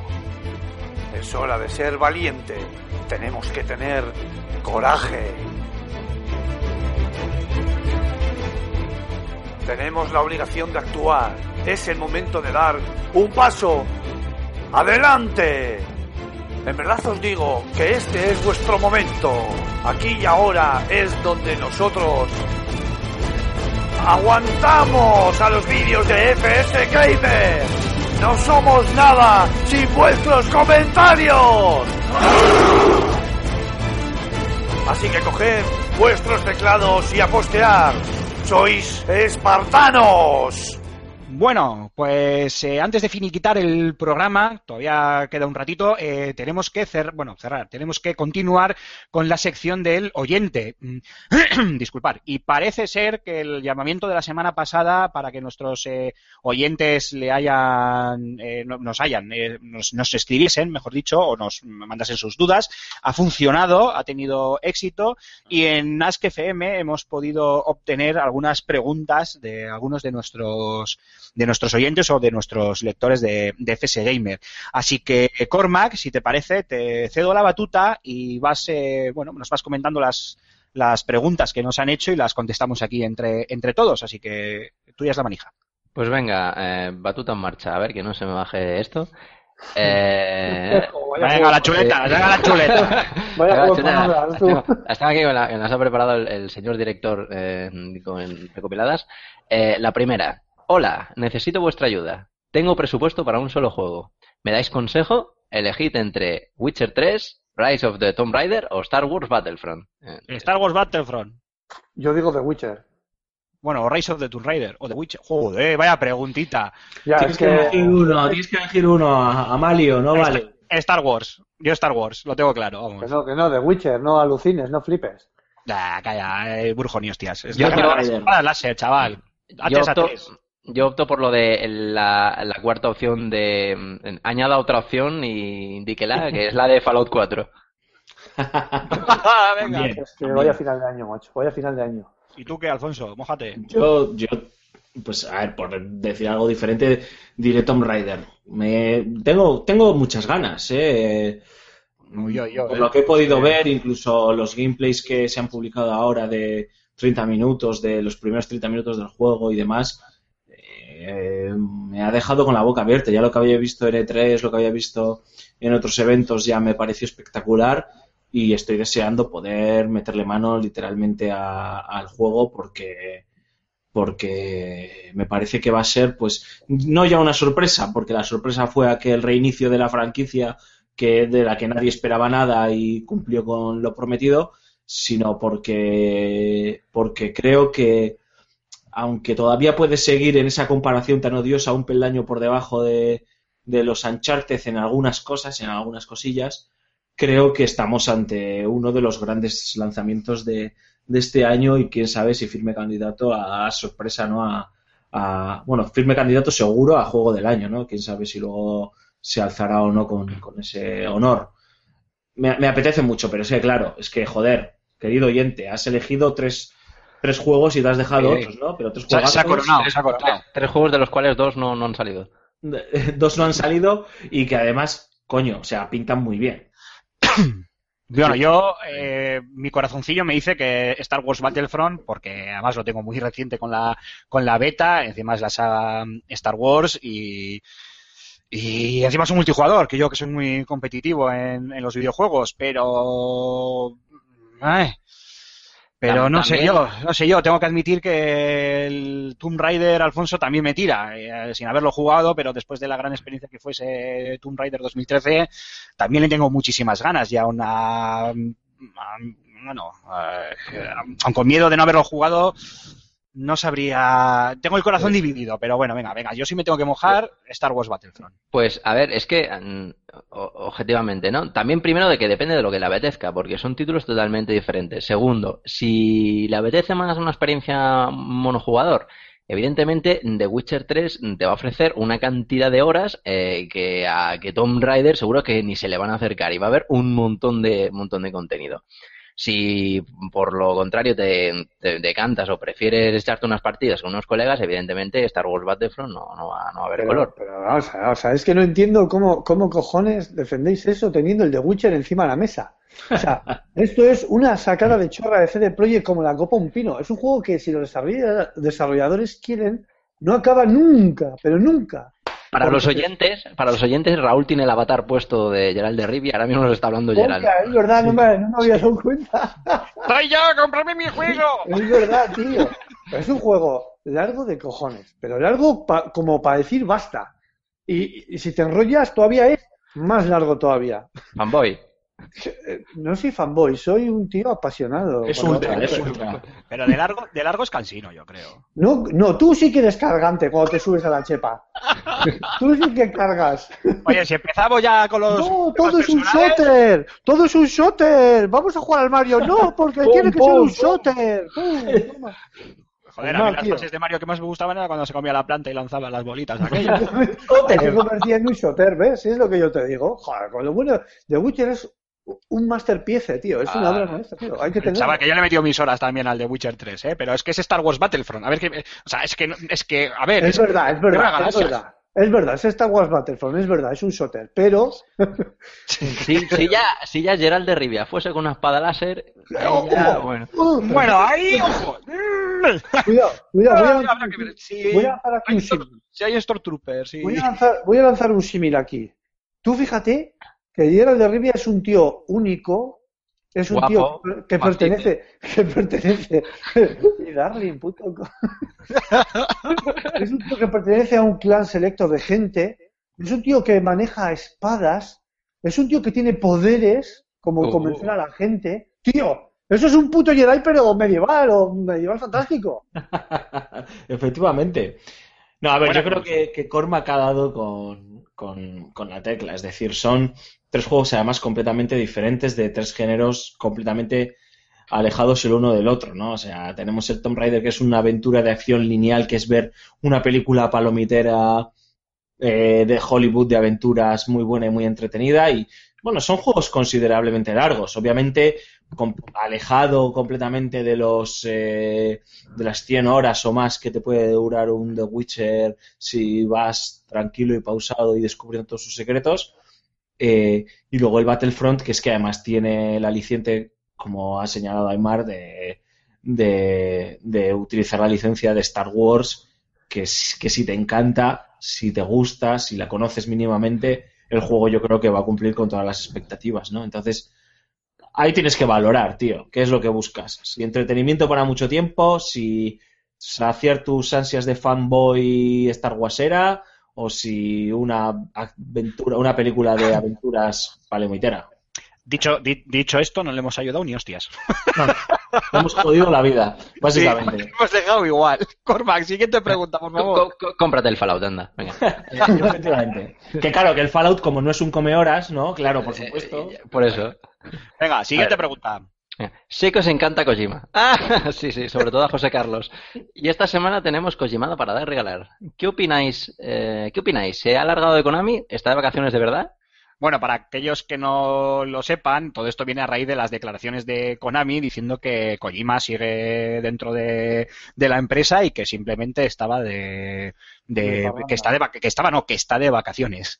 Eh, joder, eh, Alfonso, te, toda tuya. es que yo ya no sé qué decir de esto. A ver, Tampoco, o sea, es que es. Yo creo que es una chorrada como un piano, ¿eh? así de claro. Sí, a ver, ha salido la información. A ver, supuestamente a finales de diciembre de este año, creo que, o en diciembre de este año, creo que Kojima, por así decirlo, puede quedar libre, ¿no? Para negociar con quien sea, como en el mercado de verano, ¿no? Pues el mercado de invierno y el mercado de verano. Eh, eh, sí es cierto que han desmantelado Kojima Productions, que ha habido gente del propio estudio que ya se ha ido, que incluso el responsable técnico del Fox Engine ha abandonado Konami. Eh, vamos, que no queda ni el tato allí. O sea que creo que debe de ir Kojima a fichar, está él solo, habla él solo, co- se toma el café él solo y cierra él la puerta todos los días solo. Eh, Le han dejado Y de ver de las oficinas. Efectivamente. Y ha habido un, un informante anónimo, como nos gusta esto, que ha, ha dicho que eh, hace esta semana ha sido el último día eh, de Kojima en Konami. Y no ha tardado ni 24 horas y Konami ha, ha salido a desmentirlo diciendo que no, que no, que a ver, que Kojima lo que pasa, que está de vacaciones, que ha lanzado el juego y que después de un lanzamiento tan importante como Metal Gear Solid 5, está ahora disfrutando de, de su tiempo libre y de sus merecidas vacaciones. Pues ¿Qué yo, no queréis lo que os diga? yo no lo veo colgando fotos de comida en Twitter, ¿eh? Yo, yo tampoco lo he visto. A ver, aún así me parece una chorrada la noticia como un campano. O sea, esté o no esté. así juego claro. el- no es verdad. O sea, el juego ha salido ya a la venta, ya lo hemos podido disfrutar. De hecho, lo podemos disfrutar. Eh, que Kojima se marche o se deje de marchar de Konami es algo que creo que ya no tiene que trascender y que pertenece al ámbito de la propia empresa y del propio y de la propia relación que tiene el trabajador con ella, ¿no? Más allá me parece pues ya una especulación absurda y, y seguir alimentando este culebrón, que no sé cómo lo veis compañeros, que antes hacía gracia eh, y ahora a mí me produce un aburrimiento y un sopor interminable. Sí, a ver, ya la cosa se va de madre. Está claro que la ruptura entre Kojima y Konami existe y darle más vueltas al, al tema ya es eh, roza lo, lo ridículo y como bien dices tú ya es cansino hasta más hasta más no poder. Yo creo que esto ya no, no, no tiene más razón de ser y, y Kojima, eh, bueno, yo, este, obviamente está más fuera que dentro y, y, y- y pista. Eh, Cormac, siguiente pregunta. Venga, que esta, pues esta, esta lleva caña, ¿eh? ¿Habéis pillado las entradas para Star Wars El despertar de la fuerza? ¿Te- ¿Tenéis el hype tan alto como yo? Bueno, eso de alto es ambiguo, ¿no? Si es alto como una hormiga, pues a lo mejor, mira, eh, estoy de acuerdo contigo, pero no, no sé. Hay hay aquí los fans, venga, darle, darle tu té. Yo las entradas no las he pillado, porque ya la- no, no, no tengo prisa, ya las pillaré, pero el hype lo tengo alto, no, disparado. o sea, completamente disparado. Además, a mí es muy fácil hipearme, con lo cual, eh, vamos, ya con el último tráiler, pues llevo dos días tocándome, como si no hubiera mañana. Eh, Raúl, Alfonso, os lo paso a vosotros. Tengo que decir que nosotros tenemos pilladas las entradas desde el minuto menos uno. Menos uno. O sea, tú tienes el, el botón F5 del, del teclado, lo tienes desgastado, ¿no? Sí, sí, totalmente. De hecho, eh, ya te digo que salió la noticia y automáticamente nos hicimos las entradas. De hecho, nos hicimos con siete entradas, eh, Alfonso, fueron. Joder. Nueve, nueve o diez. Nueve o diez entradas, así del tirón. Ah, pero Sí, vais, vais estábamos- juntos a verla. Sí, Eh, sí, vamos, sí. vamos juntos. Si estábamos coordinados en A mí nunca me lleváis, ¿eh? eh, Julio, estás a tiempo de que alguien te revenda su entrada si tiene huevos. Efectivamente, porque solo vamos dos al cine, el resto es para vender. Pero, Sí, pero pero- vamos, a, vamos a ver. ¿Pero qué hacéis yendo? La gente está, está loca con esto. ¿Qué hacéis yendo el primer día? No os vais a enterar de la peli. Bueno, pero para eso. vas a ver gente gritando y viendo. Y, guau, Pero va a si un yo voy a ser uno de esos que grita y aplaude. Efectivamente. Y vais, y vais disfrazados de Leia.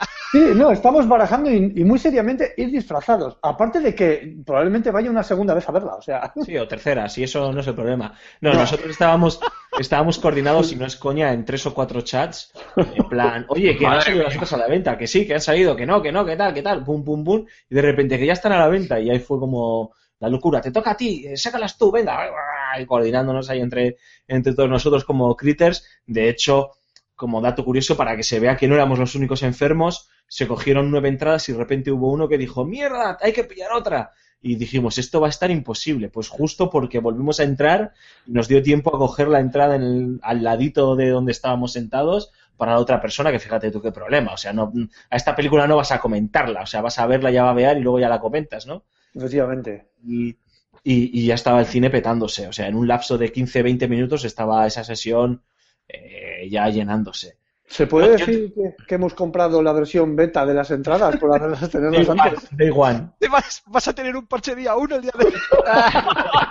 del estreno de la No, película. depende, si está con a mí detrás probablemente. Y luego el pase de temporada que vienen las palomitas de la Coca-Cola. Oye, Efectivamente. pues, sí. Pues prohibitivo, yo- eso es prohibitivo. Mm, Yo, voy a- yo, yo soy un poco, un poco pesimista. Yo es que mm, yo tengo Star Wars en muy alta estima y me da que se va a pegar al hostia. O sea, va, va a ser, Ya va a ser, Vamos, va a para, ser, va a ser la Jurassic Park, de esta Jurassic Park que nos que sacaron Jurassic hace, poco. Va a ser, va- eso, Jurassic World. Pues van a hacer lo mismo. Van a hacer una, una, una película para críos, palomiteros y ahí se va a quedar. Y Vale, Wars va a tener quieto, nada. Quieto, quieto, frena, frena. Primero, primero, una ¿Tú pregunta. has visto, tú has visto los flotas? Sí, sí, pero ¿tú has visto lo que ha hecho JJ Abrams con la saga Star Trek? Efectivamente, efectivamente. No, no, es, es- a ver, es una pregunta literal. Y la segunda pregunta es, ¿tú crees que lo va a hacer, lo van a hacer peor que George Lucas con la segunda trilogía? Y pon. Sí, sí, sí, sí, seguro. Sí, sí, seguro, vamos. Eso, de eso lo tengo. Lo tengo ¿Peor que George Sí. Lucas en la segunda trilogía? No, peor. no. Pero si es imposible. Si, ma- si mantiene, Sí, poniendo- si, si mantiene la franquicia unos años más, vuelve a cambiar el final. Mira, la única forma de que esto salga mal es que aparezca Jar Jar Binks, tío. Y Punto. que no A mí- o algo de eso. claro. A mí me huele, me huele muy mal. No, me no. huele muy mal por parte, sobre todo, sobre todo por el elenco de actores, elenco de actores. ¿Qué Y- tienes en contra de John Boyegas? Fijo que y- es John Boyega, tío. Y, eh, y, y Kylo Ren. A mí Kylo Ren, eso de The Sith no va a tener nada. No, yo no es un Sith. no es un Sith. Es un adorador de. ¿No? ¿Cómo por, era eso? por eso, sí, es un fan de Darth Vader. Eso es. De las reliquias. Es que fanboy, va a salir fanboy loco, sí. No sé, a ver, yo, yo sí que entiendo que haya gente que esté escéptica, sobre todo el escepticismo por culpa de Lucas. O sea, aquí el tío que ha alimentado este escepticismo y este, eh, pues esta desilusión, por así decirlo, ha sido el propio George Lucas, que con esa segunda trilogía terminó de enterrar las ilusiones de muchos, ¿no? Aunque tiene, es cojonudo que tiene momentos salvables en todas sus películas, pero las películas, a mí en mi opinión, en su conjunto son muchísimo más flojas que las originales. Y aquí sí que vale Y color, el- y color, vamos. Sí, aquí sí que vale el argumento de que tiempos pasados fueron pero- mejores, cosa que es una de las de las frases hechas que más odio del planeta Tierra, pero en este en este caso sí que vale. Pero no sé por qué, tío. Yo Cormac eh, evidentemente voy emocionado, voy ilusionado, me ha gustado el montaje del tráiler, creo que bueno, pues los actores están bien, son desconocidos como lo fueron en su día Mark Hamill, Harrison Ford y compañía o en su día, bueno, salvo Obi-Wan eh, Natalie Portman y compañía, ¿no? Eh, fueron completamente, eran completamente desconocidos. Eh, eh, yo ahí no tengo ninguna pega, ya veremos cómo son sus personajes, cómo empasta, pero no sé, yo compro el argumento de, de Aymar, ¿eh? De primero JJ, eh, el tío tiene un currículum envidiable y es uno de estos directores de Hollywood que, que no se ha pegado nunca un gran traspiés. Y segundo, joder, yo antes, si me llegan a decir hace años lo de Disney, me hubiese, hubiese cambiado los pantalones y los calzoncillos varias veces. Pero después de ver lo que ha hecho, yo que sé, con Marvel o con la propia Pixar, tío, Eh, no sé, no sé, quiero creer, tío, como Fox Mulder, I want to believe. I want to believe. Yo, vamos, eh, firmo debajo de Alfonso, ¿eh? No tengo más que decir. Ojo, que a lo mejor luego sale un truño de proporciones bíblicas y lo volvemos a comentar en el podcast y nos desquitamos, ¿eh? Pero por el momento yo quiero creer y tengo mucha, mucha ilusión y mucha expectativa. Cuarta y última pregunta, Cormac. Venga, cuarta y última pregunta. Eh, ¿Pensáis volver a... Una pregunta nostálgica, ya que estamos hablando de nostalgia. ¿Pensáis volver a la radio? Soy un oyente nostálgico que os escucha desde aquellos inicios en Gorlitz y Ratia. Ahí yo ya, Madre ya me callo. Madre del amor hermoso, llovido a, como Sí, dijo sí. Yoda. Yo es que en este caso, como fui el último en entrar y ya me comí la última etapa de Level Up en la radio, pues Eh, no tengo no tanta nostalgia y ni tampoco la, la quemazón con la que acabasteis vosotros. Digo, por el todo el tiempo que estuvisteis yendo los domingos a aquellas horas a hacerlo. Eh, por lo tanto, pues bueno, no tengo esa, esa nostalgia, pero vamos, eh, lo de si volveremos a la radio o no, quién sabe, ¿no, Alfonso? Mm, Está claro, a ver, en principio yo creo que, no sé, no, no es algo que nos hayamos planteado, ¿eh? A largo plazo compraremos la, la nuestra propia y montaremos nuestro Efect- propio programa, ¿no? Efectivamente, compraremos todos los grupos de comunicación de este país. eh, cuando vengan los comunistas a nacionalizarlos todos y entonces, eh, aprovecharemos para- Hay que hacer, a ver, siempre nos metemos con el PP, con Ciudadanos y demás, pues habrá que meterse con que viene el coco, ¿no? Con que vienen los comunistas, que si no, pues van a decir que, joder, que se nos ve de qué pie cojeamos, o por lo menos, o por lo menos a mí, ¿no? Eso, vamos, Eh, vamos a parecer a ver chandals. yo creo que no, que no, no me lo, mm, yo no me lo planteo, ¿eh? Sí que, joder, muchas veces lo hablo con Raúl, sobre todo, y yo, ahora, ahora Raúl dirá, ¿no? Eh, hay días que tengo esa nostalgia por lo vivido, porque me lo paseaba muy bien, porque es otro, es otra forma de, enfrentar un programa de, de manera diferente a la, a como lo enfrentamos ahora, pero no sé, este, este level up sigue siendo para mí el mismo level up, eh, aunque lo sea, lo dirija Aymar, aunque, aunque se haga en formato podcast y no en directo. Me siento súper cómodo con los compañeros y todo, y no creo que. O sea, no creo que sea necesario ir a una emisora. Primero, porque si nos vamos a una emisora, vamos a perder a Cormac. Entonces, pues también es como, no sé, pierdes a ahí alguien que, con el que yo personalmente estoy muy cómodo y que creo que aporta mucho para, para estar nosotros, ¿no? Y, y luego, porque no sé, o sea, la comodidad de hacerlo desde, desde casa, pues supongo que también eh, es un plus. No sé, Rulo, tío, tú has estado desde el principio, tú, tú has- eres uno de los padres e ideólogos de Level Up, De la vieja guardia. o sea que no sé cómo lo ves tú. Pues a ver, evidentemente tú has dado en el clavo también. O sea, el tema de la nostalgia siempre, siempre sale. El, el- el hecho de planear el programa, de estar allí, sobre todo de vernos en directo y transmitirnos los unos a los otros la ilusión y, y la pasión de, de hacer el programa, eh, eso se trasladaba, se trasladaba a los, a los oyentes y ellos lo sabían ver. Eh, con este nuevo formato de Level Up, eh, a través de, pues eso, que, me- que es en diferido, por decirlo de alguna manera, eh, ese, esa pasión está, existe también. Y la estamos transmitiendo, pero de otra manera. En ese sentido, yo creo que Level Up se ha reciclado. Ha sido una vuelta de tuerca y ha sabido eh, amoldarse un poco a los tiempos que corren, con la facilidad de que se puedan añadir nuevas incorporaciones que no están aquí en directo, como es Cormac, que, que bueno, que, que sí que es verdad que aporta mucho, aunque es- siempre es el primero al que vamos a tirar del barco cuando este se hunda. Seguiré, seguiré dando por saco por el foro. Efectivamente, esto es así, contamos con ello. Y yo, la verdad que, ya te digo, el tema de los previos, sobre todo el ir, el estar, el, el antes y el después, yo me veía, me venía a casa, había días, para que os hagáis una idea, que salíamos de allí a las 11, terminaba el programa, 11, 11 y media, una cosa así. Pues yo llegaba a mi casa cerca de las 12, 12 y poquito, porque estaba lejos de mi casa, y había veces que no aparcaba hasta la una de la mañana porque no había sitio para aparcar. O sea, era totalmente horrible. Horrible. Esa parte era la parte muy negativa, ¿eh? Era muy negativa, porque claro, domingo tras domingo, tras domingo, tras domingo. Pero es que, ¿sabes qué pasa? Que luego estabas allí y sonaba la, la sintonía y escuchabas el, el jingle el primero, el del principio. Y joder, macho, se te exponían los pelos como escarpias y citando ahí a los espartanos. Es que estaba muy Sí, a ver, era, es una experiencia que la tenemos ahí, que, oye, nunca se sabe, ojo, ¿eh?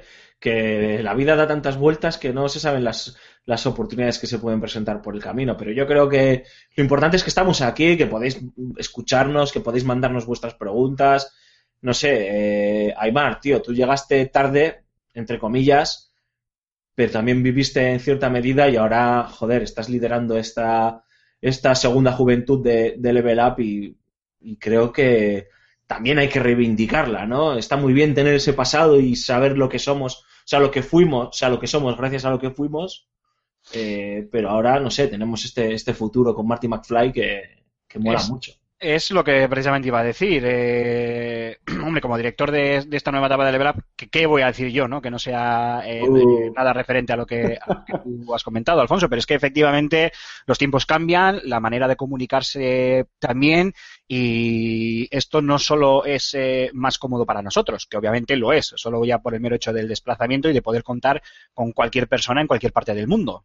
Eh, es que también es más cómodo para nuestros oyentes que tienen eh, un podcast que pueden escuchar cuando quieran, que sí, vale, está claro que eh, nadie obligaba a escuchar la emisión en directo y luego se podían también descargar el, el, el podcast, pero, pero bueno, esto al final es eh, adaptarnos a los, a los nuevos tiempos, hacernos un Yu Suzuki y no cerrar puertas a nada, porque vete tú a saber que, ¿no? que lo que puede pasar en un, en un futuro, pero, pero bueno, yo sí que reivindico este, este formato y sí que creo que, que, bueno, que también nos da más posibilidades de darle eh, una continuidad, ¿verdad? Que, que sea más cómoda para, para todos nosotros, que, que dure en el tiempo y que nos permita eh, ofrecer un, un producto de calidad al fin y al cabo a nuestros, a nuestros oyentes. Ojo, eh, que no estoy diciendo que el level up de la radio no lo fuese, ni muchísimo menos, pero también es una fórmula, como bien decía Raúl, agotadora, ¿no? A mí me tocó al final, obviamente no, no noté tanto agotamiento, no noté agotamiento, pero vosotros lo sabéis eh, también como, o sea, lo sabéis mucho mejor que yo, es una fórmula que al final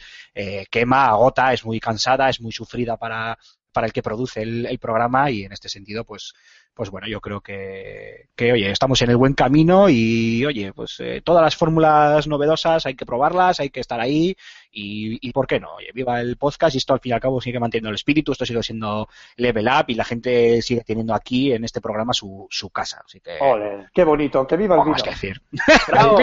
Viva el vino. voy a. Dicho esto, pedazo de cabrones, nos vamos a ir a un último descanso musical. Vamos con la despedida y cierre.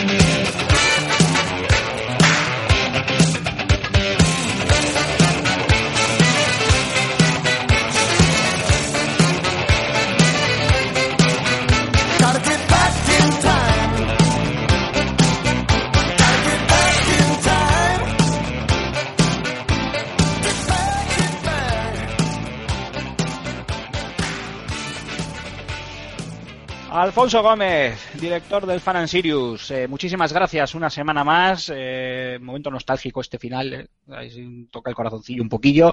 Y nos vemos la semana que viene. Pues nos vemos la semana que viene. Ya estamos cerquita de todos los lanzamientos potentes. Tenemos unas ganas enormes de que, pues eso, ¿no? De que lleguen esos Assassins, esos Halos, esos Tomb Raiders, esos Fallouts, esos todos juegos que tienen que salir ahora y que por Dios siempre se acaban. Sería un motivo de debate interesante, ¿no? El de por qué narices lo condensan todo para el último trimestre, ¿no? Y los últimos eh, dos meses concretamente de, de año. Y, y nada, con las, con las, con, con las pilas cargadas. Es un gustazo escuchar las preguntas de, de nuestros oyentes. Esperamos que recibir más. Ahora Raúl nos recordará, como siempre. Eso es. La semana que viene nos volvemos a escuchar, Aymar. Perfectísimo. Muchísimas gracias. Hasta la semana que viene. Mar Fernández, Cormac, lo mismo. Muchísimas gracias y te espero aquí en siete días. Adiós, muy buenas a todos. Hasta la semana que viene. Y bueno, aunque no salgan ahora juegos, pues nos vamos alimentando de betas. Este año, tío, hemos jugado a más betas que a juegos, yo creo. Te digo. Sí, sí, sí. Yo, yo incluido. Cierto es. Y Raúl Romero, como de costumbre, tú para el final, muchísimas gracias una semana más. Y otra vez la batuta queda en tus manos para que recuerdes a nuestros oyentes las formas de contacto, incluyendo Ask y el Facebook de Level Up, que no se te olvide. Y nada, eh, muchísimas gracias y te espero dentro de siete días. Bueno, pues eso, lo dicho. Tenemos las redes sociales porque estamos hasta abajo las piedras. Tenemos Facebook, tenemos Twitter y tenemos Google Plus, aparte de YouTube. Ahí también tenemos el Facebook de Level Up, aparte del, del de FS Gamer. Y tenemos también, tenemos mucho, ¿no? Ahora que estoy dándome cuenta. Madre mía, hermoso. Eh, bueno, tenemos el canal de YouTube, que es donde podéis dejar vuestros comentarios y darle al like al vídeo, si no os cortamos los huevos.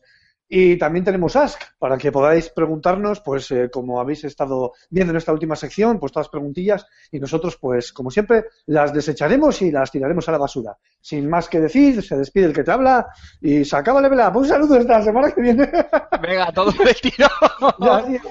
Bueno, aquellos que nos quieran eh, buscar en Ask FM, somos Podcast Level Up, todo junto. Ahí nos podéis dejar vuestras preguntas y como veis, nosotros estamos encantados de responderos eh, largo y tendido, además, a cualquier cosa que nos queráis eh, preguntar. Si queréis saber, si tenéis alguna duda sobre algún videojuego, si queréis saber la última novedad de algún estudio, si queréis saber cuánto le mide la pierna a Raúl, pues eh, todo eso nos lo podéis eh, preguntar que nosotros encantados os, os contestaremos. Y por parte de...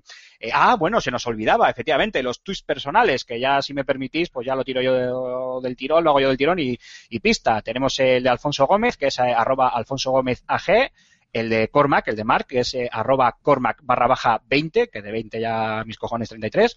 Nos hace 20 años. Eh, Raúl, que es arroba Raúl Romhim, todo junto, y el mío, el de un servidor que os habla, que es arroba Aymar barra baja Citilin con Z y con K de kilo. Y nada más, queridos oyentes, muchísimas gracias una semana más por acompañarnos. Esperamos que os haya gustado este programa y os esperamos dentro de siete días con un nuevo level up que no prometemos que sea mejor, pero intentaremos que sea al menos igual de bueno que este. Hasta dentro de siete días. Adiós a todos.